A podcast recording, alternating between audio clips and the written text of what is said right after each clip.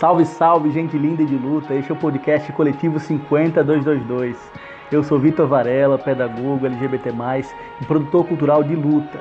Este ano, eu sou a voz que expressa oficialmente a candidatura coletiva a vereador de Natal 50222 pelo PSOL. Aqui a gente vai discutir pautas importantes das nossas vidas, lutas e sonhos para Natal ser da gente e por um mundo justo e livre que a gente chama de socialista.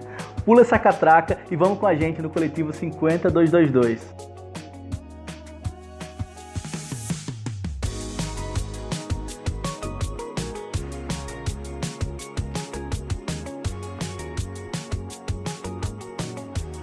Gente, boa noite. Quem está chegando agora, a gente está iniciando aqui um bate-papo é, sobre a educação que queremos para Natal ser da gente. Nosso objetivo hoje não é só falar da nossa candidatura vereador de Natal, não é só falar das nossas propostas, mas falar das, das situações, dos contextos, das vidas, né, de quem trabalha, de quem estuda, de quem luta pela educação municipal. E tem tudo para ser uma potência, né, principalmente quando a gente olha a história da educação municipal de Natal, a história de luta que desde a década de 80 pulsa lutas por democracia, por gestão democrática nas escolas. Por isso, é, não baixa a cabeça diante dos ataques das gestões municipais, diante é, das migalhas que são jogadas na nossa educação e principalmente diante da, das possibilidades que nós temos para construir a educação que a gente quer, a educação que queremos, para essa educação ser da gente, para a gente e com a gente. Então, hoje, nós estamos aqui para conversar um pouquinho sobre isso. Natal é uma cidade que, é, infelizmente, as gestões municipais pouco trabalham com dados em relação às demandas, em relação à organização territorial das escolas. Né? A gente tem uma cidade que é, não realiza concursos públicos desde 2015, portanto, tem uma defasagem aí no quadro de professoras e professores na educação municipal. A gente tem essa semana, é, é, eu até confrontei o prefeito Álvaro Dias no Twitter, porque ele teve a pachorra de dizer que tem compromisso com a educação de qualidade, quando, na verdade, a gente não tem aí o pagamento do piso salarial, a gente não tem garantido é, esses concursos, por isso a gente tem as nossas escolas aí, centros, centros municipais de educação infantil abarrotados de estagiárias e estagiários, né? E não que isso o problema sejam os estagiários e as estagiárias, ao contrário, são estudantes em formação, tanto contribuem com o processo de ensino-aprendizagem, quanto são é, estão ali para aprender, mas muitas vezes são colocados como trabalhadores precarizados, né, sem direitos trabalhistas e substituindo professores, professoras, tanto auxiliares quanto efetivos. Então, e mesmo assim, com toda essa carga de trabalho, esses estagiários e essas estagiárias é, ainda são ameaçados, ainda têm é, direitos cortados. Na pandemia, inclusive, houve uma proposta inicial, dada como certa, da prefeitura de cortar 75% da remuneração desses estagiários, dessas estagiárias, e com muita luta, da qual, inclusive, a gente participou, é, conseguiu se reduzir pelo menos para um corte de 30%. Além disso, Natal é uma cidade que passa por diversos problemas de estrutura física nessas escolas, né? O prefeito também cogitou o retorno das aulas presenciais para escolas que têm salas de aulas minúsculas, com ventilação extremamente problemáticas, e queria colocar crianças, jovens e adultos nesses espaços expondo a riscos. Natal, infelizmente, ainda é uma cidade que, apesar de toda a sua história de luta pela educação, né, é, infelizmente, ainda tem mais de 8% de, no índice de, de analfabetismo. Para conversar não só sobre esses problemas, mas principalmente sobre os contextos específicos que a gente tem na educação municipal, eu queria chamar aqui é, dois professores, né, que são, na verdade, dois grandes lutadores da educação municipal. Então, eu começo chamando é, ela que é uma grande amiga, uma grande professora, é uma grande educadora, né? Porque também é mais do que professora, além de professora, ela também é técnica né, no IFRN, é, é pedagoga do IFRN, então ensina na sala de aula e fora da sala de aula. É, Ana Lúcia Pascoal Diniz, eu queria convidar para entrar, que é doutora em linguística, mestre em educação pela UFRN, licenciada em pedagogia, e é esta pessoa maravilhosa que a gente tem aqui do lado, que vocês estão vendo na telinha de vocês aí. Boa noite, Aninha, como vai? Boa noite, Vitor. Tudo bem? É um prazer imenso poder estar aqui, né, contribuindo com esse debate que É, a temática a educação é sempre uma temática muito instigante, né? Principalmente quando a gente está completamente envolvida nessa temática, né? Implicada nela. Então é um prazer imenso estar aqui é, é, conversando, dialogando com vocês, é, dando o meu contributo a essa proposta que é tão importante, que é uma bandeira nossa, né? Porque para além da educação, afinal, né? Então é um prazer imenso estar aqui com vocês, ok? Prazer é nosso, Aninha. E eu vou convidar o segundo professor, que é uma figura também de muita luta, de muita sensibilidade, de muita disposição. Por acaso eu conheci, inclusive nas ruas, conheci Antônio num ato contra a reforma da Previdência, com uma camisa do Cinti e se colocando como, como professor e de luta. Então, Antônio é mestre em educação, na área de educação popular, é especialista em gestão de políticas públicas, com foco em gênero e raça, tem uma discussão importante sobre diversidade na educação, é, é pedagogo, assim como, a, como Ana e como eu, e vai conversar com a gente hoje também sobre essa realidade de trabalho, sobre as nossas ideias, lutas. Então, Antônio, boa noite, seja bem-vindo. Eu fico muito lisonjeado, né? Gente, então, a, a ideia aqui é um bate-papo. Vocês que estão assistindo a gente, vocês que estão chegando agora, a gente vai conversar sobre a Natal, sobre a educação que queremos, né? E aí eu queria ouvir um pouquinho primeiro, tanto Ana quanto Antones. Né? Eu sei que Ana está vindo de um processo de doutorado, de uma licença, né? mas ela tem uma história em educação de jovens e adultos. Antônio trabalha com ensino fundamental, né? É, com quinto ano, né, Antônio, se eu não me engano. E eu queria ouvir um pouquinho Sim. de vocês, primeiro, para que as pessoas conhecessem que escola vocês vinham trabalhando, qual a realidade que vocês enfrentam, atuam, pontos positivos, negativos, para a gente chegar um pouquinho é, é, nas partes mais gerais dessa educação municipal. Vamos começar então por. Vamos inverter a ordem. Ana entrou primeiro, então Antônio começa, depois a gente passa para Ana. Pode ser? Pode ser, sim. É, bom, eu, trabalho a escola é, que fica localizada em Felipe Camarão, Maria Cristina, e nela a gente encontra muito é, um índice de pobreza assim na, na, na, nos arredores, né, dessa escola muito grande, né, o índice de violência também é muito é muito alto, né, o índice de violência, isso reflete muito nos alunos, por isso que eu defendo uma educação humanizada, uma educação afetiva, né, porque é através de uma educação mais humanizada que a gente consegue transformar vidas, né, e transformando vidas, a gente consegue transformar as situações da, do contexto, da, da realidade, né, a qual esses estudantes e essas estudantes estão inseridos, inseridas.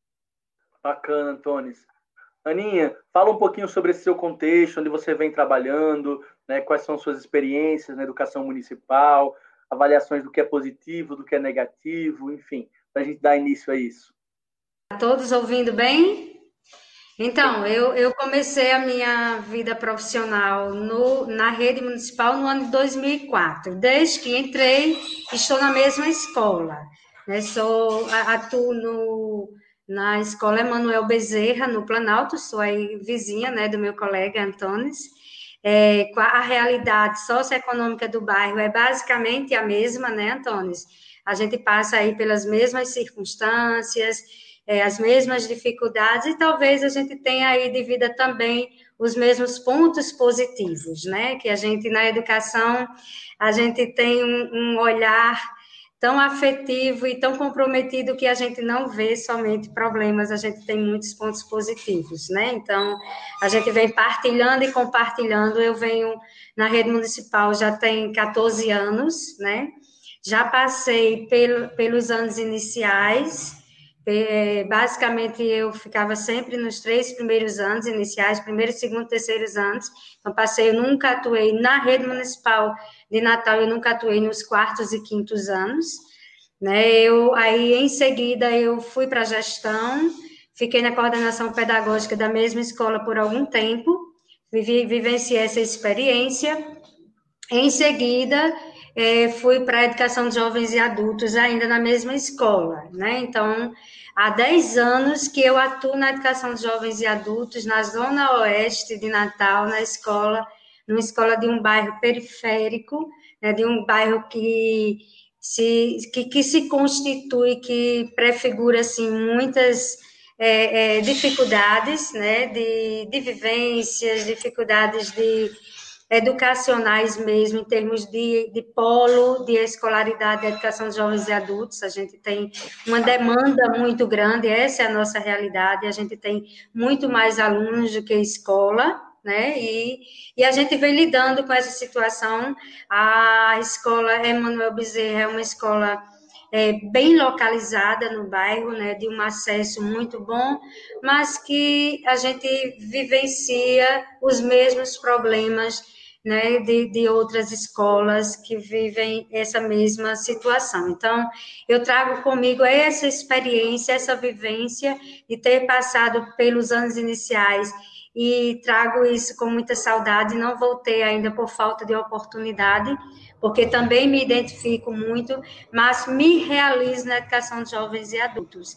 E trago comigo, assim, um um histórico, nesses 14 anos de rede municipal, eu, eu digo que eu, eu trago um histórico de, é, de altos e baixos, né? A gente vivenciou uma, é, muitas conquistas e agora a gente vem vivenciando muitas perdas e muitos retrocessos na rede municipal de Natal, o que a gente lamenta, né, e o que a gente tem aí, que é o que nos fortalece na luta de levantar essa bandeira.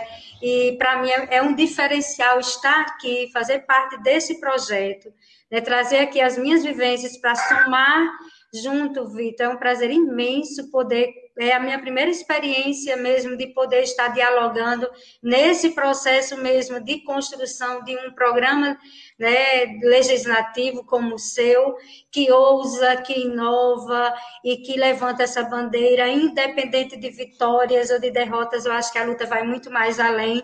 É uma semente que, que se planta e que a gente vem construindo isso coletivamente é algo assim indizível, eu diria, viu? E estamos juntos nessa e venho para somar nesse projeto. Aí a pessoa faz como depois dessa fala? Se emociona, né?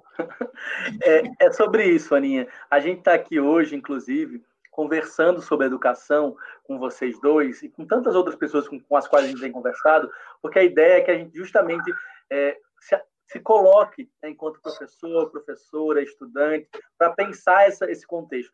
Não tem uma mente só capaz de fazer isso, um só pesquisador capaz de fazer isso.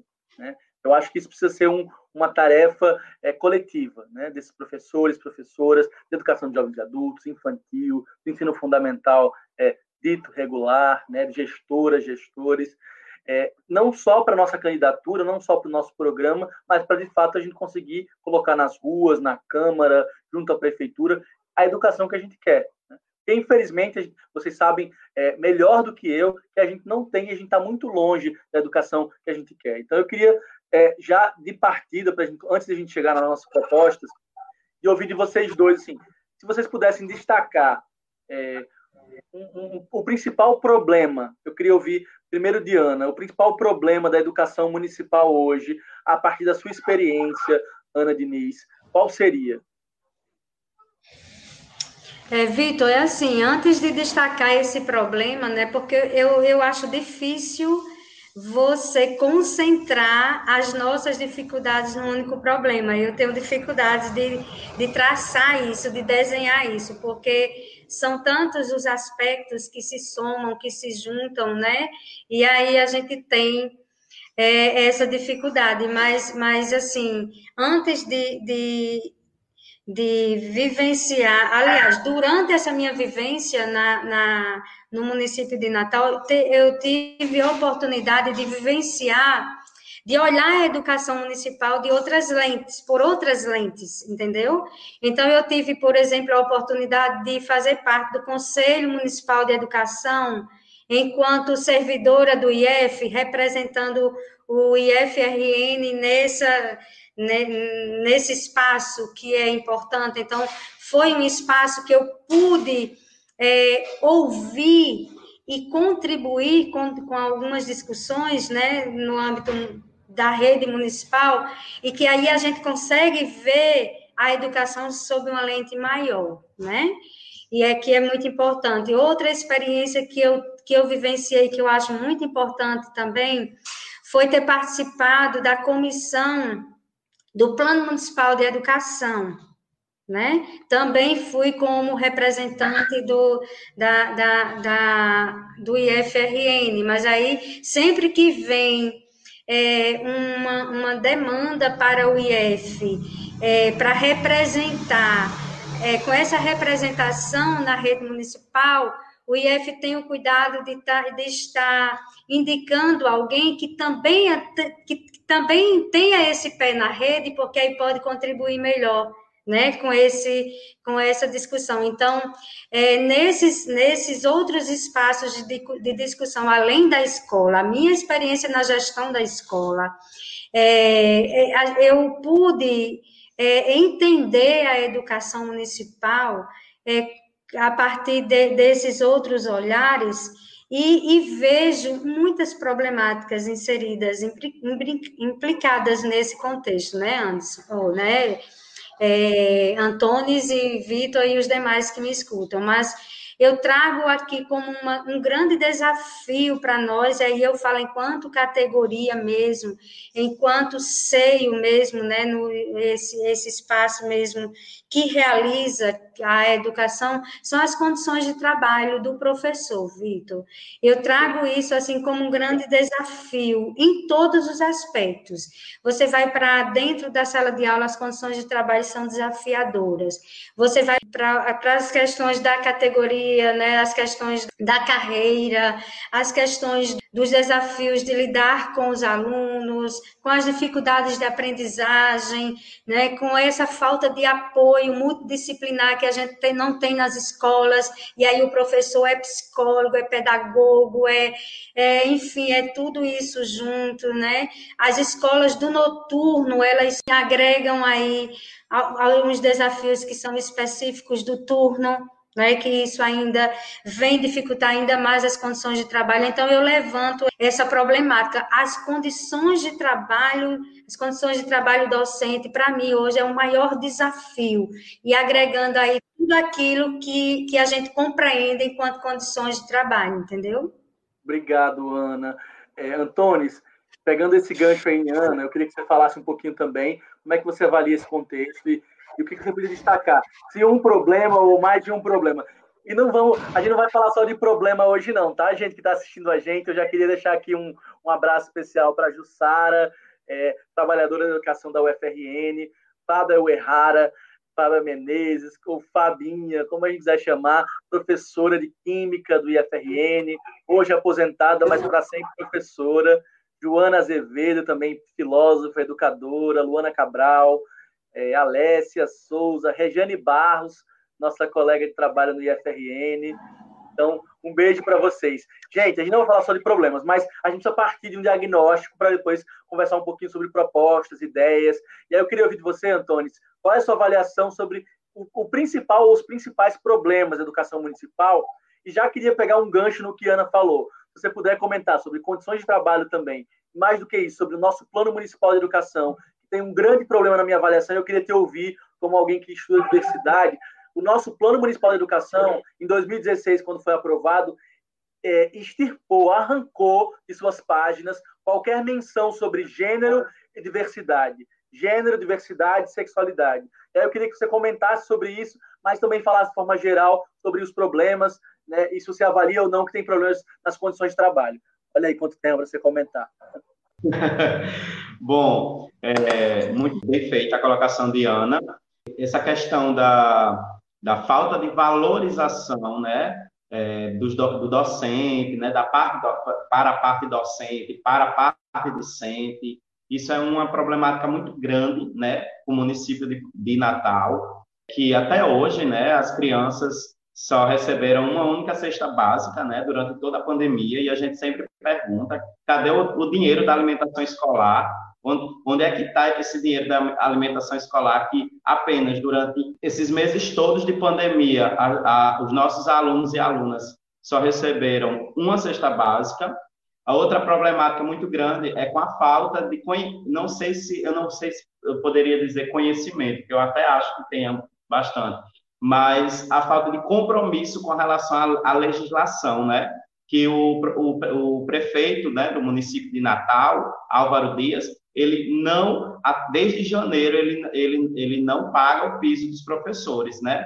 Os 12,84%. Ele não atualizou o piso e a gente sabe que existe uma lei municipal, que é 6.425 de 2013, e tem a lei do piso, que garante que desde janeiro, né, pela lei municipal, que o, o governante que estiver no poder, ele garanta a atualização do piso. Até hoje, nada. É, isso é uma grande problemática, né, porque a, com essa falta de valorização, a gente sabe que desencadeia outras, outras questões, né? É, uma questão, assim, que, eu, ao meu ver, eu percebo uma falta de conhecimento por parte de quem está na SME, né, na Secretaria Municipal de Educação, com relação a essa questão dessas legislações, né? Eu não sei se tapam os olhos, se, se eu não sei o que acontece com eles, mas até pelo fato de é, o SINT participar, que é o Sindicato dos Professores do município de Natal, participar de uma reunião com o prefeito e, e ele ficar sem saber de coisas básicas, assim, para mim foi bem, eu, eu fiquei em, choque, né? Porque coisas básicas ele não sabia com relação à legislação. E ele teve que é, procurar o procurador, né? é, para ele, ele dizer a ele se ele podia ou não atualizar o PIS. Isso foi um exemplo. Que a gente sabe que não é por causa da eleição que ele não poderia fazer isso. Uma grande é, com relação a, a, gênero e raça, diversidade, é, eu percebo que pelo menos na escola que eu trabalho, que é a Maria Cristina, a gente trabalha essas questões de diversidade, mas falta muita formação, né? falta formação por parte do município, embora é, tenha algumas, algumas formações tímidas, mas quando é na prática, falta muito é, discernimento. Até mesmo alguns professores, infelizmente, eles têm dificuldade de é, tratar de algumas temáticas, né? Embora talvez por questões é, religiosas, né, ou de não sei, assim, eu acredito que seja mais por, por falta mesmo de conhecimento. É, eu acho importante que nós, né, enquanto escola, a escola ela tem um papel muito grande e deveria estar é, direcionada juntamente com a assistência social com relação ao CRAS, que isso falta muito no, nas escolas daqui de Natal. É, essa parceria de psicólogo com assistente social e CRAS, porque muitas vezes a gente vê muitas problemáticas com relação aos alunos, né, de violência, é, e a gente não, não tem como encaminhar essa, a gente até é, encaminha tal, quando são é, coisas muito pesadas assim, a gente tenta chamar também a, a pessoal do ECA, né, do mas, assim, a gente, eu percebo que não tem essa ligação, deveria ter esse conjunto, entendeu? A escola, mão da, deveriam trabalhar de mão dadas, né? A escola juntamente com o CRAS, porque a gente percebe muito, existe até uma lei, né, que garante o assistente social dentro das escolas, a psicóloga dentro das escolas, e infelizmente isso falta aqui no município de Natal, né? Perfeito. Gente, é, para a gente chegar um pouquinho nas nossas propostas, eu vou comentar duas propostas que a gente está apresentando, que a gente vai lutar muito para fazer. Eu queria ouvir a opinião de vocês, o que é que vocês avaliam, é, como é que a gente pode pensar sobre essas propostas, elas fazem sentido. Obviamente para esclarecer quem está assistindo agora, é, a gente está fazendo isso muito mais numa perspectiva didática, mas essas propostas não saíram só da minha cabeça, foram frutos de debates, construções, diálogos, inclusive com várias professoras, vários professores da educação municipal. Mas pegando um gancho aí nisso que a Antônia está trazendo e no, no, que a Ana falou sobre condições de trabalho, acho que duas das propostas que a gente está apresentando, é, a primeira delas é, é, é a realização de concursos públicos. A gente tem desde 2015 que não tem concursos públicos e tem priorizado aí contratos precários e temporários, além da priorização excessiva e massiva de estagiários substituindo professoras e professores. Então, é, a gente tem, vai, vai pautar isso com muita força, porque existe aí um, um mito, existe uma falácia, um discurso desses que estão se perpetuando no poder há muito tempo, que a gente está quebrado, que não tem recurso, e a gente quer pautar assim de frente, sabe, Ana, sabe, Antônio, dizendo assim, ó, a gente não tem recurso, então que a gente discuta para valer a execução da dívida milionária que as grandes empresas, né, e bancos falidos têm com o município do Natal. Porque se a gente conseguir recuperar esse recurso, a gente consegue avançar e investir em política pública. Se a gente está quebrado, como eles dizem que a gente está, e não consegue realizar concurso público, que a gente rediscuta o que a gente está dando de isenção fiscal para as empresas milionárias que estão aqui na cidade. Que a gente discuta, por exemplo, se não é possível para taxar empresas que têm um faturamento absurdo, para que, de alguma forma, elas também contribuam com as políticas públicas contribuam com as vidas. Isso ficou muito evidente nessa pandemia, onde a gente se escancarou a, a, a desigualdade social, né? onde a gente viu que os ricos ficaram mais ricos no Brasil e no mundo, inclusive em Natal. A gente teve um aumento aí de entre os 38 bilionários brasileiros de mais de 50 milhões de suas fortunas. Então, os ricos ficaram mais ricos mesmo quando a gente ficou mais pobre. Então, a gente precisa discutir que a, a falta de recurso não é exatamente o problema. O problema é para onde esse recurso está indo. Então, é por isso que a gente tem que brigar para valer por concurso público. Eu queria ouvir a opinião de vocês sobre, aí, sobre isso. E a gente está construindo também uma discussão que, além dos concursos públicos gerais para professor de educação é, municipal, com formação em pedagogia, uma demanda que a gente ouviu, que é também garantir para a educação infantil né, professores específicos da área de artes e educação física, para justamente contribuir com essa formação integral é, dos estudantes. E, por fim, pegando esse gancho no, que, no diálogo que o Antônio colocou, né, sobre essa relação importante com o CRAS, com a rede da, do SUAS, da, das políticas sociais, a gente tem uma demanda, né, Antônio, eu acho que Ana vai concordar muito, que trabalha também no IF. A educação federal só funciona com, com, com tanto êxito, mesmo que tenha limites tenha problemas, porque o professor não é tratado como um super-herói, que ganha um salário é, insuficiente e que tem que trabalhar em várias escolas e que fazer tudo sozinho. A educação federal é pautada numa carreira que foi conquistada com lutas, com um salário digno para professores e alguns trabalhadores da educação, né, que não estão em sala de aula. Mais do que isso, é, professores têm direito a, é, a, a dedicação exclusiva, remuneração específica para isso, e ainda mais do que isso, a gente tem uma equipe multidisciplinar com pedagogos, é, psicólogos, assistentes sociais, nutricionistas, a serviço dessa formação integral.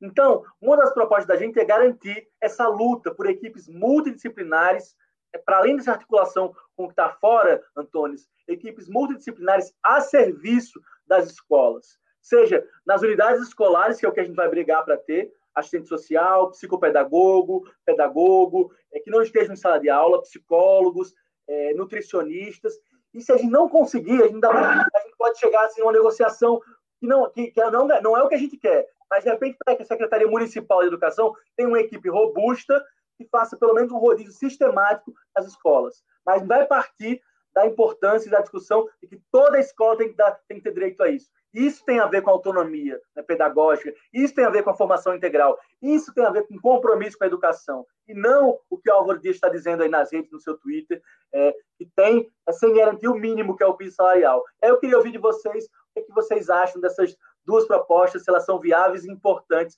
para a nossa rede. Vamos começar agora com Antones.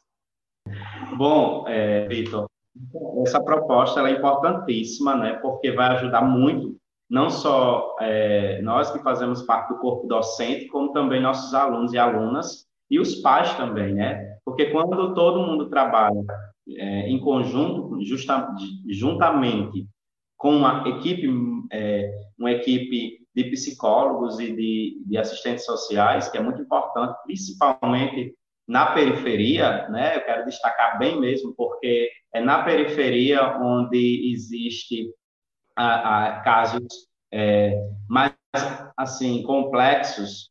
Então, assim, é muito importante essa questão da, da de, de, junto desses profissionais que hoje a gente não está e hoje eles não estão na escola, que infelizmente o prefeito Álvaro Dias, né, é, nega isso também, né, para as nossas escolas, é, atualmente, né? A gente sabe que é uma lei, é uma lei recente.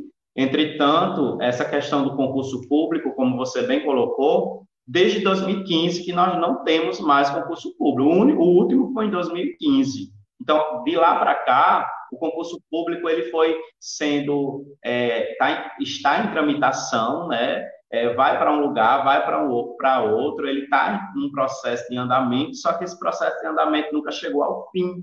Chegamos em 2020 e até hoje esse processo de andamento desse concurso não não findou. Então, assim, é, é bem complicada essa questão, porque essa gestão de Álvaro Dias é uma gestão que ela ela está é, é, com um descaso muito grande com a, com a educação de Natal, né?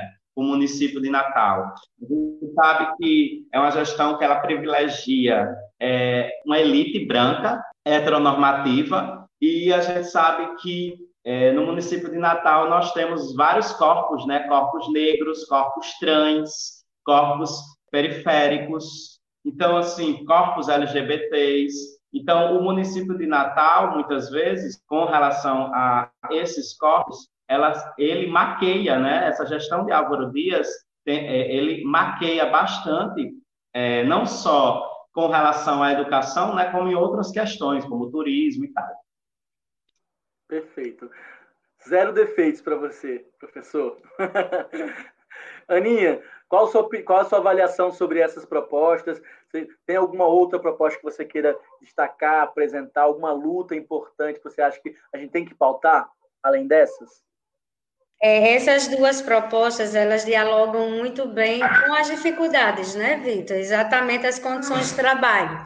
A gente sabe que, como é complicado num contexto de aumento de número de matrículas, a gente não consegue conceber, conceber como é que o número de professores diminui, o número de matrículas aumenta e como é que isso vai se processando, né? Então, é lógico que a gente tem aí uma precariedade, precariedade muito grande, porque a gente tem estagiário assumindo sala de aula, a gente tem professor provisório assumindo sala, é, assumindo sala de aula, né? A gente tem aí uma série de, de circunstâncias é, provocadas pela falta de professor efetivo para assumir essas salas de aula, sem contar que o tratamento duplo que é dado as, as, as, as duas, né, as duas educação. Você vê o ensino infantil, é, você não tem é, é, educação infantil, você não vê com, com a, o mesmo tratamento, nem é, nem é na categoria, nem é nas condições de trabalho, porque quando você vai para as escolas de ensino fundamental, a gente até tem professor de arte, educação física, né? Mas quando você vai, a luta é a mesma, a proposta de trabalho é a mesma, e as condições aí é que são, mas, mas é, aí é que pioram, né? Porque é, é, são muitas pautas aí da educação infantil é, em, em, razão dessa ausência desses profissionais que podiam vir somar nessa, nessa é, nesse formato de educação, né? E é interessante, Vitor, que você traz uma discussão que eu estava lendo há poucos dias um relatório que foi construído pelo Instituto de Estudos Avançados da USP, certo? Que eles fizeram um estudo é, entre os anos de 2015 e 2018 sobre a educação básica brasileira. Especificamente, eles queriam fazer um estudo das dificuldades, né, de toda a educação básica. E aí eles trazem uma situação que me chamou bem a atenção, que são as narrativas sedutoras que situam as raízes da dificuldade da educação básica no Brasil. E é interessante como esses estudos eles fazem um levantamento de todas as regiões brasileiras e como os problemas são os mesmos né? Então a gente tem aí aquela o, o problema mais evidente que foi pautado nesse relatório é a culpabilização do professor, que a educação não vai bem porque o professor não faz a sua parte. E essa foi tida a narrativa sedutora mais forte de culpar o, o, o, o mau resultado da educação, de culpar o professor por isso, né? E a gente vem lutando, a gente vem sinalizando, a gente vem mostrando que não é isso. Né?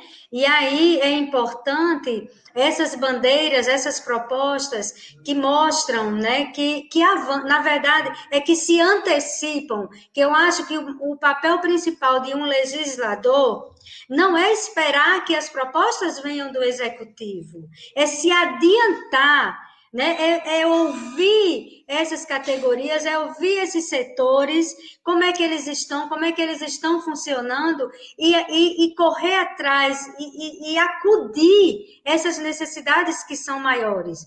A gente está falando aqui da educação, mas a gente sabe que a saúde, a segurança, enfim, todos esses setores eles demandam é, suas próprias dificuldades, né? Mas é muito importante, Vitor, essas propostas eu não só fortaleço, não só sou adepta a elas, como eu acho que deve ser sim essa bandeira de, de, tá, de, de luta, de estar tá insistindo, de estar tá, é, é, reivindicando isso, porque é uma necessidade sim nas nossas escolas.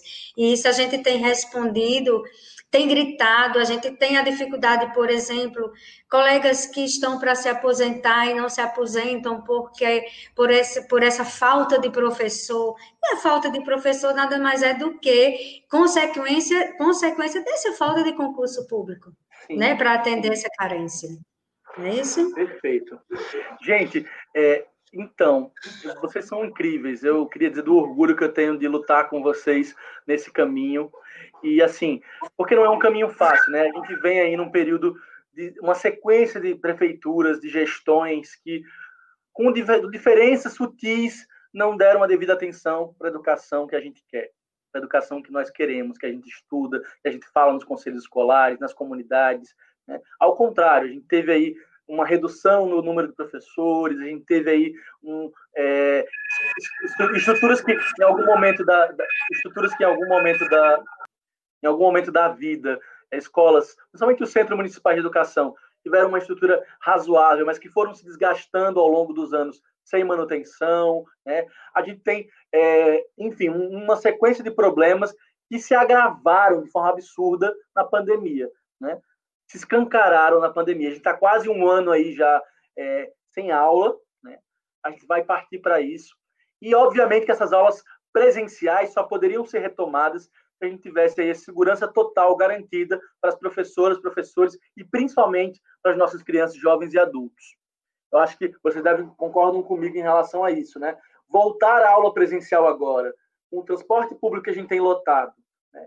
sem, com as escolas e os CMEs, sem estrutura física adequada de espaçamento ou distanciamento, é, sem recurso para garantir testagem em cada escola, testagem massiva dos professores, seria a gente amplificar ainda os índices de pandemia que então começam a ser controlados em Natal. Agora, ao mesmo tempo, a pandemia também escancara um outro problema, que é um problema gravíssimo de exclusão digital que nós temos em Natal. Eu não sei se vocês sabem, mas é, segundo o IBGE, embora a gente tenha um crescimento no acesso à internet de forma genérica em Natal, que hoje chega a algo em torno de 70%, esse acesso caiu no uso de computadores. A maioria dos domicílios acessam por celular, geralmente é um celular compartilhado. Menos de 50% acessam a internet em casa com computadores. Se a gente vai olhar os territórios na periferia, na Zona Norte, na Zona Oeste, esse acesso é ainda mais precário. E aí, por isso que também o debate, de um lado, o debate de retorno às aulas presenciais é vergonhoso, é genocida, e Álvaro Dias, em sua gestão, tentou promover esse debate pelo Twitter, e a nossa mobilização não permitiu, né, fez com que a prefeitura recuasse, mas, ao mesmo tempo, retornar às aulas de forma obrigatória, é, de forma remota, também traz esses desafios. Aí eu queria que vocês conversassem um pouquinho sobre isso, o que, é que vocês acham sobre isso, e, inclusive, sobre a proposta que a gente tem, que é pautar para valer um conjunto de lutas que garantam banda larga, gratuita, para 100% é, das residências, principalmente é, que tenham é, crianças e jovens é, e até adultos educados em situação escolar, né, que estejam é, estudando. é impossível você pensar hoje em, em, educação, em estudo, sem pensar em acesso à, à, internet, acesso a programas, tecnologias, né, das redes, enfim. E aí a gente está apresentando isso, eu queria ouvir um pouquinho de vocês sobre essa perspectiva, né? essa dualidade entre não voltar de forma presencial, mas ao mesmo tempo garantir condições básicas de inclusão digital. E apontar desde já que o ensino remoto, mesmo que sirva para a pandemia, não é o projeto de educação que a gente defende para as filhas e para os filhos da classe trabalhadora. Vamos começar com o Antunes? Não, desculpa, com Ana. Então, a, a pandemia, a, a, situação mesmo, né, de pandemia, ela veio nos ensinar muita coisa, né? É, eu vejo esse, esse, esse momento como um divisor de águas. E um divisor de águas que vai trazer muitos, é, vai, que vai triplicar os problemas para o professor certo? Então, a educação, a gente tem aí um contexto de ensino remoto, um contexto de, de aula à distância, o que for, o que for aí vai, é, vai demandar é, tanto do professor como da realidade do nosso aluno. E é isso mesmo, Vitor, que você, esse levantamento que você traz, esse, esses dados do IBGE, é a nossa realidade certo? Então, a bandeira é essa mesmo, é a bandeira de luta, não para não consolidar, para não consolidar um tipo de ensino que não vai alcançar a nossa realidade, que para não, não, a gente não cometer, né, para a gente não, não colaborar com a, a, aberração que o nosso ministro, né, da fala do nosso ministro é, há pouco tempo, que é uma sequência é de, de, falas infelizes, e uma delas é que o MEC não tem responsabilidade, né, que não é responsabilidade do MEC garantir internet para os alunos, é, que foi uma das, das coisas, não é responsabilidade do governo garantir, mas é compromisso, ou, seja, ou é obrigação da educação fazer o ensino remoto, as escolas têm que fazer de forma obrigatória o ensino remoto nessas condições, e que condições a gente vai fazer isso? A gente vai dar anuência a esse tipo de, de educação, é isso que a gente quer? Então, é, é esse confronto, é essa é, é, essa luta que a gente tem que, que garantir mesmo. E eu acho assim que essa proposta de garantir 100% mesmo de condições para o nosso, pro nosso aluno, seja adulta, seja família, o que for, para garantir esse acesso, é por aí, o caminho é. E o que a gente vai fazer como educação por esse viés, aí é uma discussão, é um debate que ainda vai render muito entendeu? Mas é, é, é, eu acho que é esse o caminho. Eu, essa proposta ela precisa ser é, abraçada, é, é, é garantida mesmo. Eu estou completamente de acordo, Vitor. Antônio, vai que é tua. É, infelizmente, Vitor, a gente sabe que nossas escolas elas têm uma precária é, ferramenta, tem uma ferramenta precária, tecnologicamente falando, né? Então, assim, várias ferramentas precárias. Muitas escolas não funcionam bem, né? A sala de vídeo e tal. E eu não concordo com essa volta, né? Essa volta às aulas remotas por, por N, N motivos. Um deles é justamente a falta de recursos que muitos professores não têm, muitos alunos também não têm, então foge totalmente da realidade, como a professora Ana muito bem colocou.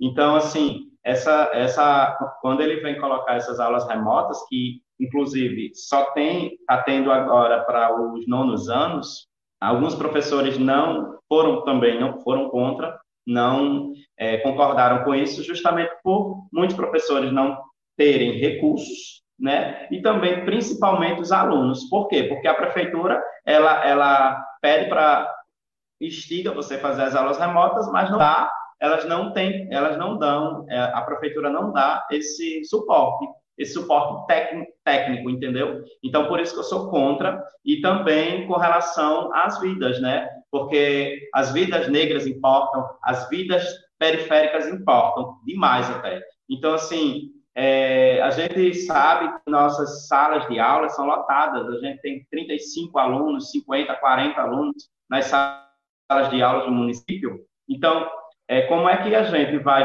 é, é, se esse retorno acontecesse, presencialmente falando, é, isso geraria um caos agora, nesse exato momento. Por isso que é, eu acho importante é, não, esse retorno não ser agora, né, essa volta às aulas não ser agora, justamente por causa que a pandemia está acabando, né, está diminuindo. E com relação às aulas remotas, eu também não concordo por, pela falta de recurso, né, que muitos não professores não, não vão ter e também não vão saber utilizar. Então, a gente tem um núcleo de formação né, tecnológica no município, e, é, só que esse núcleo ele não, não não tem como abarcar todos os 4 mil professores que existem na rede, né? Mais, mais de 4 mil. Verdade. Gente, a gente está quase chegando ao nosso fim, mas ainda dá para conversar um pouquinho ainda mais. Né? Faltam mais um, um, pouquinho mais de 10 minutos, uns 15 minutinhos, mais ou menos. A gente consegue aprofundar alguns outros temas. Queria só aqui agradecer a participação de quem está assistindo a gente. A gente é, Tati, Tatiana Mendes, já, é, estudante de psicologia, já foi estagiária numa escola pública do município, está colocando justamente que a maior parte das alunas e dos alunos só se alimentava na escola. E aí fica pensando como estão hoje. O município demorou, Tati, para garantir a distribuição de kits alimentares, fez isso de forma sistemática. A gente vinha lutando, inclusive, para não fazer essa distribuição por meio de kits, mas para transferir como se fosse um crédito né, nos cartões Bolsa Família, nesse estilo de política social. E aí não foi garantido desses moldes. Então, mostra aí realmente como, como está a preocupação. Essa questão da alimentação é tão importante, inclusive, que a gente também tem proposta para isso, né? Para garantir no município uma política municipal de alimentação escolar e que essa política privilegie, inclusive, articulando aí com a política de trabalho, privilegie a agricultura familiar natalense. Natal tem vários polos de agricultura familiar, urbano, inclusive, urbanas, e a gente precisa ampliar é, é, essa aquisição desses alimentos pela prefeitura, implantando isso, inclusive garantindo a valorização de alimentos in natura, é, menos processados, né, para as nossas crianças, para os nossos jovens e adultos, inclusive é, na dieta vegetariana restrita, porque a gente sabe que é uma, uma realidade também que, que tem surgido, que tem crescido, e a gente precisa incluir também as pessoas que não que não aderem ou que não, não comem carne é, por uma questão é, de princípio, né, de compromisso com o não sofrimento animal, eu acho que isso precisa ser incluído. Mas mais do que isso, a gente precisa garantir uma, uma alimentação saudável, porque muitas vezes a escola é o único espaço de refeição. Então, biscoito e suco é, não pode ser a única possibilidade de lanche, né? Eu acho que a gente precisa pensar e discutir isso. Agora, sim, nesse tema ainda da pandemia, Tati, e, e demais que estão nos assistindo, Ana, Antones, eu queria. É, a gente sabe que as mulheres, de alguma forma, ou de muitas formas, foram, eu diria, dupla ou triplamente penalizadas, né? Mais do que já são nessa sociedade que é machista, que é patriarcal, que sobrecarrega as mulheres, que invisibiliza o trabalho é, do, doméstico. Não poderia ser diferente na pandemia. As mulheres que são trabalhadoras em casa passaram a acumular ao mesmo tempo que trabalhavam, que faziam lives, reuniões de trabalho, cuidar dos filhos, da alimentação, e o peso recaiu muito mais sobre as mulheres. Eu acho que é, vocês concordam comigo nisso, nisso. E o peso da vida cotidiana recai muito mais nas mulheres mães, né? principalmente as mães solo, as mães que são responsáveis pelos seus filhos é, e não têm, às vezes, apoio dos pais que abandonam ou que não são tão presentes no cotidiano. E a gente tem uma proposta, eu queria que eu queria que vocês comentassem um pouquinho sobre a, não só a universalização da educação infantil, mas a melhor distribuição nos bairros e a garantia das condições de professores, salário, estrutura, para que a gente tenha, de fato, escolas em tempo integral e creches noturnas, principalmente pensando nas mães que são trabalhadoras e pais também, né? Trabalhadores ou estudantes de educação de jovens e adultos e que não tem uma rede familiar é, para deixar seus filhos. Então, o que, é que vocês acham dessa proposta, dessa discussão e da importância da gente enxergar também a partir dessa lente, desse olhar e dessa luta? Ana, começando por você, que, que é a pessoa aqui que pode falar melhor sobre isso e a gente pega carona com você.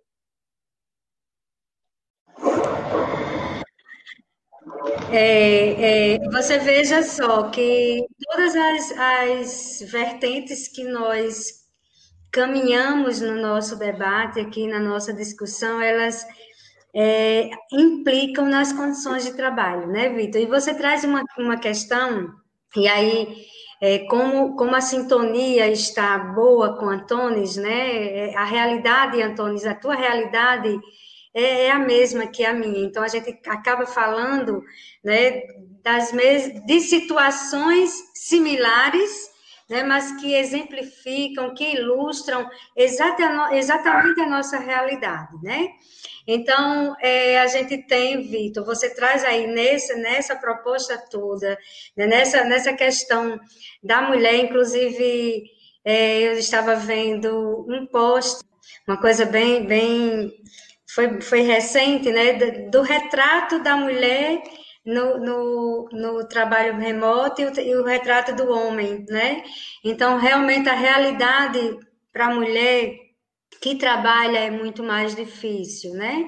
E essa, essa bandeira de luta das creches, as creches noturnas, eu trago como exemplo prático mesmo de vivência as dificuldades das, das, das minhas alunas da EJA, que muitas desistem porque não tem quem deixar os filhos à noite?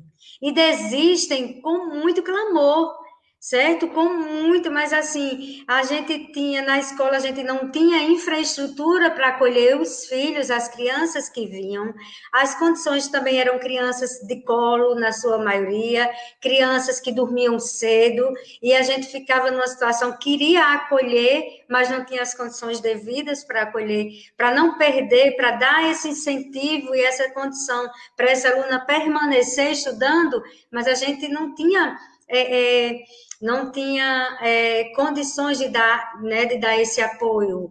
Então, a gente perdia, perdemos muitos alunos por causa dessa, dessa é, condição, dessa creche noturna. E quantas mães, certo? Quantas mães saem de casa para trabalhar e deixam seus filhos em que condições essas crianças ficam, né?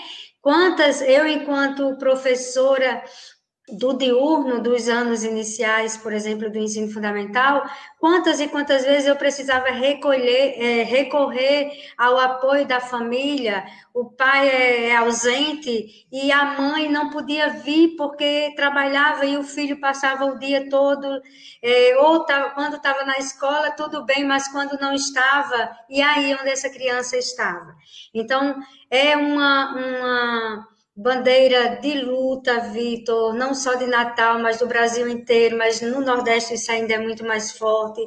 A gente tem, não podemos fechar os olhos para o índice de analfabetismo do nosso município, que é muito alto, e que a gente sabe que as contingências que levaram o nosso aluno adulto a deixar de estudar, estudar na idade certa, são as mais variáveis possíveis. A gente tem, é, são vários motivos e razões, mas essa proposta de acolher, de acolher a mulher com as suas dificuldades, de acolher a família nas suas dificuldades, né? em, em especial a aluna da EJA, e aqui eu levanto essa bandeira mesmo, porque é o meu, né, a minha luta, é, é, é o que eu lido hoje, é um problema real, e a gente é, tem, tem ouvido as tem visto, tem vivido as iniciativas de fechar as escolas do noturno sem que se trabalhe, sem que se discuta que problemas estão é, no seio dessas escolas que esses alunos evadiram, que esses alunos que levaram esses alunos à desistência e, e grande parte está é, sedimentada nessas condições, né? A família não tem condições de, de ficar, de amparar o, a, o, aluno adulto pelas condições de vida, né? E essas creches noturnas, esse trabalho de apoio à mulher que, que estuda, à mulher que trabalha com fins educacionais e com outros fins, é, é algo assim digno de luta e de bandeira, e eu estou de mãos dadas com a causa. Linda. Antônio, você quer comentar? Ou depois dessa aula a gente só fica quietinho? Com relação a essa questão, né? historicamente a gente sabe que a, a mulher ela ter, ter, ela está ganhando o espaço dela, né? É, isso é louvável, mas é, a gente sabe que existe muita, existe ainda a, misoginia, a misoginia né? E uma, da, uma das questões assim que eu percebo é justamente é, você falou nessa questão da creche e a gente sabe que nas creches do município de Natal existe ainda aquela aquela questão do, do, dos sorteios, né? Então é universal, é, é a educação é universal, né, para todos e tal. O município agarra isso também, mas a gente tem que perceber que é universal. Mas a gente tem que perceber a questão da qualidade, com que objetivo, para que trabalhador é, para onde a gente vai colocar, a, é, a gente vai inserir essa criança, a gente, qual é o currículo, para que tipo de trabalho. Então, isso é muito importante a gente colocar, porque, infelizmente, no município, a gente não tem isso, né? A gente tem creches e, onde essas, é, e nessas creches, infelizmente, ainda existem sorteios, coisa que não deveria, já que é universal, né? É gratuita, laica. Então, eu acho isso um absurdo por parte do município, né? É, esses sorteios em creches. Eu queria também colocar uma questão que o município ele é responsável pelas crianças, né? Ele é responsável justamente pela violência, né, que essas crianças sofrem, principalmente assim é, em todas as épocas e agora na época de pandemia. É, o município ele tem essa responsabilidade, né, de ter uma ajuda, né, para que essas famílias periféricas elas possam se estruturar e isso o município está deixando a desejar. E a, a questão da, das mulheres, é, a gente percebe que grande parte né, do corpo docente do município de Natal é composto por mulheres. Aí eu me faço a pergunta, por que é, o município tem um descaso tão grande né, com, a, com essa educação, que grande parte dos docentes e das docentes são mulheres? É uma interrogação assim que eu me pergunto e que faço. Por que tanto esse descaso, né, com essa esse, o, o nosso segmento? Sim, e sem dúvida tem a ver com porque a escola, né, como a gente sabe, ela é uma é uma é uma, é uma instituição que não está livre das contradições da sociedade. Ela de alguma forma também é perpassada pelas contradições das relações sociais e das da, das opressões fundantes dessas relações. Né? Então, o machismo, o racismo, né? o capacitismo, que é tratar as pessoas com, com deficiência como se fossem inferiores. Então, tudo isso, né, por mais que a gente tenha na escola é, um esforço coletivo de professoras, professores, para avançar e superar, nesses espaços a gente não consegue superar de forma total, porque a escola a escola está dentro de uma da sociedade. Então, se a sociedade se manifesta com essas contradições, na escola a gente também vai, vai manifestar. O esforço que a gente tem que ter enquanto sistema educativo, enquanto trabalhadores e trabalhadoras da educação, é, primeiro, lutar por condições de trabalho, para que a gente possa, um salário digno, estrutura digna, tempo específico para pensar, para capacitação em serviço, para estudar, né, para planejar projetos, aulas, a gente consiga, de alguma forma, avançar consciências dos nossos estudantes, dos pais responsáveis, para, de alguma forma, atenuar essas relações, atenuar essas opressões. Né? E, e, mais do que isso, a gente precisa organizar essas escolas com mais força, os conselhos escolares, né? É, as representações estudantis, a ocupação desses professores e dessas professoras nos sindicatos, porque o sindicato, ele inclusive é esse bastião para lutar de forma organizada por isso se as professoras e os professores não ocupam, infelizmente a gente abre espaço para gestões, gestões muitas vezes burocratizadas e burocráticas, que perduram anos e anos e que se estagnam no processo de luta, né? ou que não perpetuam e que não fortalecem lutas na sua raiz. Então é importantíssimo que a gente avance nesse processo. Gente, infelizmente o bate-papo, apesar de excelente, está chegando ao fim. Eu queria deixar para vocês aí, cada um de vocês, primeiro, meu agradecimento Segundo, desejar para vocês muita força nesse processo de luta é, na educação, dizer que vocês não estão sozinhos, com vocês estamos a gente, com vocês estão outras professoras e outros professores que entendem a importância da educação 100% pública, gratuita, laica, universal, inclusiva, democrática. E eu queria, antes de fazer as palavras finais e despedir, né, dar um oi para a Isane, grande educadora que chegou aqui, né, para acompanhar a gente há um tempinho, e destinar dois minutinhos para cada um de vocês fazer as palavras finais, né, comentarem alguma coisa sobre educação, sobre o que vocês lutam, pelo que vocês, com o que vocês sonham, sobre a nossa candidatura. Enfim, fiquem à vontade, o tempo é de vocês, tá? Então, é, dois minutinhos para cada um. Antônio, primeiro para você. É, dessa vez eu vou ser mais rígido, hein? Quando der dois minutinhos, eu digo, bora? Assim?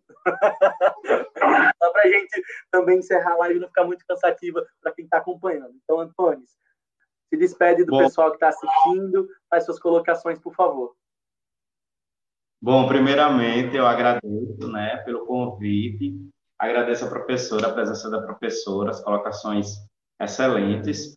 Eu, eu espero muito que com a, a, nossa, com a sua, a sua candidatura, ela venha abraçar, que ela vai abraçar isso, né, que a gente sabe que ela abraça a, a, a população negra, a população periférica, a população LGBT, a população não binária, né, os, os, transgêneros, né, então, assim, a gente tem que, nossos corpos, eles têm que estar na Câmara, na Câmara Municipal, e a gente tem que lutar para que isso aconteça, né, a gente tem que ocupar tudo naquela Câmara Municipal de Natal, a gente tem que destruir, a gente tem que dizimar o bolsonarismo que existe na sociedade natalense.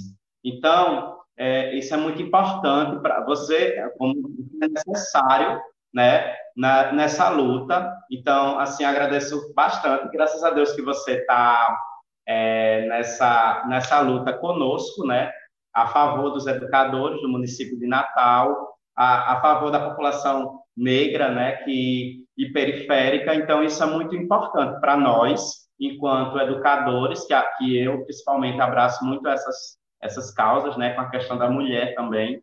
Então, é, é necessário, você vai ser necessário, para você vai ser nossa voz. Então, agradeço bastante né, pelo convite e vamos à luta, e vamos ocupar aquela Câmara de Natal, tirar aquela, aquele povo de direita. Aê, vamos juntos. Aninha, vai que é tua. Ousado, viu, meu amigo? Olha, falar depois de Antônio agora com essa empolgação toda, instiga demais. Então, é, como eu falei no início, falar de educação é algo assim é, desafiador, né? E tomar como referência a educação brasileira, e nesse contexto da educação brasileira, a nossa educação municipal, olhando para ela, e aí, Vitor, eu eu chamo a atenção assim, faço um apelo para você olhar para a nossa educação, porque você vai chegar lá, se Deus quiser, eu confio, eu acredito e eu, eu tenho é, lutado por isso também. É, que você olhe para a nossa educação, não vendo somente as suas debilidades, para tentar lutar pelas melhorias dessas fraquezas que a gente tem, mas que veja também as nossas potencialidades e que a gente possa fortalecer aquilo que já temos de melhor. A educação municipal é, de Natal já, já esteve na vanguarda, né, da, educação brasileira, nós saímos aí à frente em muitas lutas, conquistamos muitos espaços, é, chegamos a bons resultados e hoje a gente vem aí num, num declínio é, triste e lamentável. Então, é muito bom ouvir essa voz, saber que nós temos representação na sua voz, né, que a educação é, municipal ela tem dificuldades aparentes, mas vamos agir nos desafios reais que a gente também consegue é, perceber, que a gente é, consegue é, observar nas nossas escolas, né, nas no, nos, nos, nos nossos setores e nas categorias que são tão sofridas né, que a gente vem de um sofrimento tão grande. Então, estamos juntos nessa, estamos, estamos somando, e gostaria muito de agradecer, inclusive, eu vi alguns colegas lá da escola que estão nos ouvindo, que acreditem nesse projeto, que a gente precisa se dar as mãos, né? O caminho é esse, é caminho de luta, é caminho de conquista, mas de conquista ainda a longo prazo, porque a curto prazo é luta e luta constante. Muito bom. Gente, muito bom ter vocês aqui.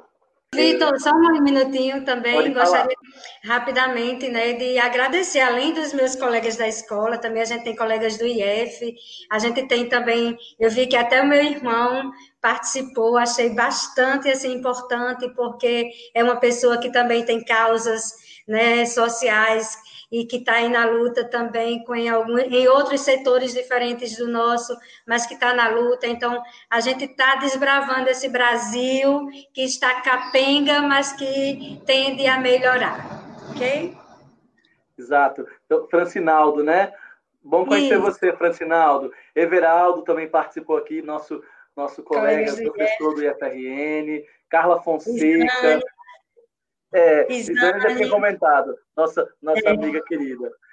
É, e a gente vai chegando ao fim, gente. É, eu queria mais uma vez agradecer a Antones, agradecer a, a, a Ana Diniz por terem contribuído. Nossos desafios são muitos. Como a Ana mesmo colocou, e Antones também, nós passamos por vários problemas, limitações, ataques na educação municipal.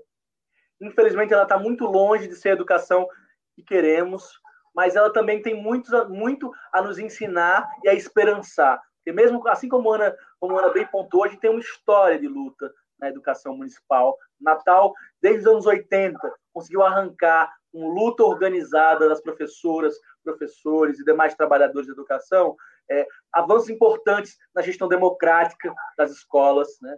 avanços importantes é, na organização da rede municipal, e, e, e esses avanços não vieram como presentes de gestão A ou B, sempre vieram num processo de organização coletiva e de luta social das professoras e professores e principalmente né, das famílias que chegaram junto e entenderam a importância da educação 100% pública, gratuita, universal, inclusiva, laica e democrática. A gente vive num momento em que a nossa democracia que já é muito limitada nos marcos que a gente vive hoje no sistema capitalista, mas mesmo assim também foi conquistada com muita luta, né?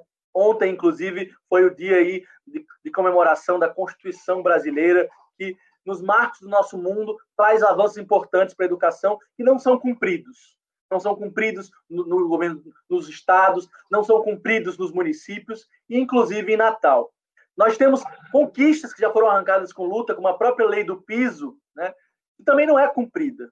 Então, para a gente perceber que o papel da Câmara Municipal, o papel das instituições vai além da proposição de leis.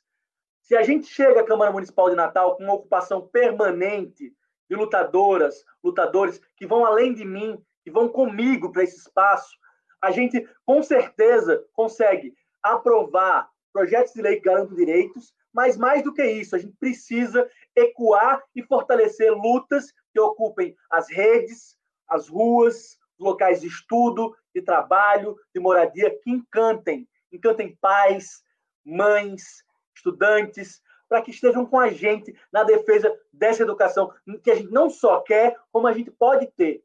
A gente não está aqui desejando ou colocando propostas mirabolantes ou inalcançáveis. São propostas reais, mínimas ou pelo menos transitórias para a educação que a gente quer, que precisa ser emancipadora, integral, precisa conceber os sujeitos, é, aprendizes aí nas suas capacidades cognitivas, físicas, intelectuais, psicológicas, emocionais, artísticas.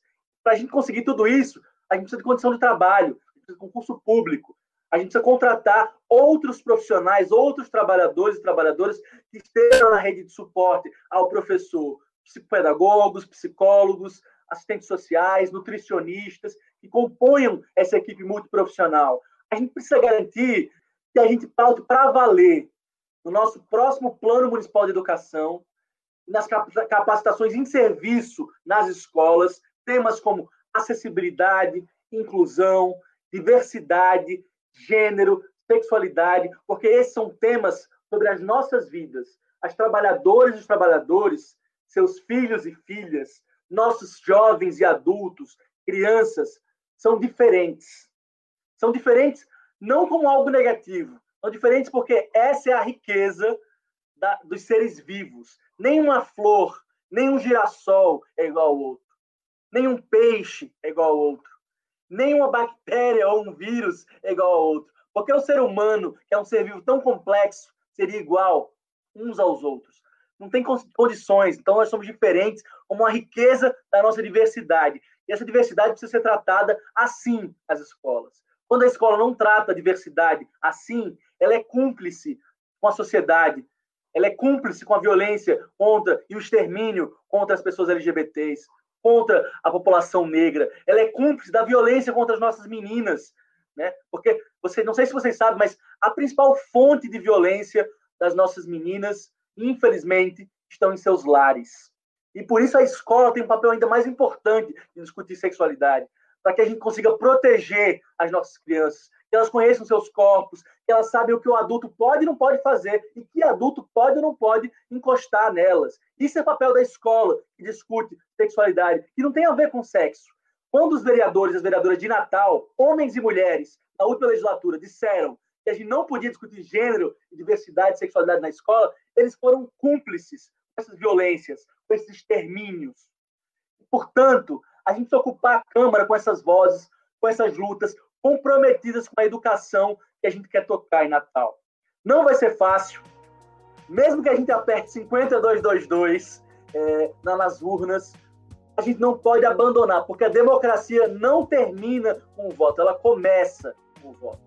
A gente precisa fazer uma ocupação, uma participação permanente, com plenárias, reuniões nas, nas escolas, nos bairros, nos conselhos comunitários, pensando políticas públicas de forma popular, juntas, juntos e juntos, se a gente quiser chacoalhar as estruturas, se a gente quiser para valer dizer fora Álvaro Dias, fora Bolsonaro, fora Mourão, fora a agenda neoliberal, fora a agenda autoritária que destrói nossa democracia e a nossa educação. E mais do que isso, a gente quiser pautar um mundo feito com amor, com afetividade, e que a educação seja essa propulsão de afetividade, de sonhos, de lutas, e dessa nova Natal para a gente, da gente, com a gente. Para Natal ser da gente, não tem outra solução a não ser juntas e juntos lutarmos por essa cidade, por esse novo mundo justo e livre que a gente quer construir. Então, obrigado quem assistiu a gente até aqui, obrigado Ana mais uma vez, Antones.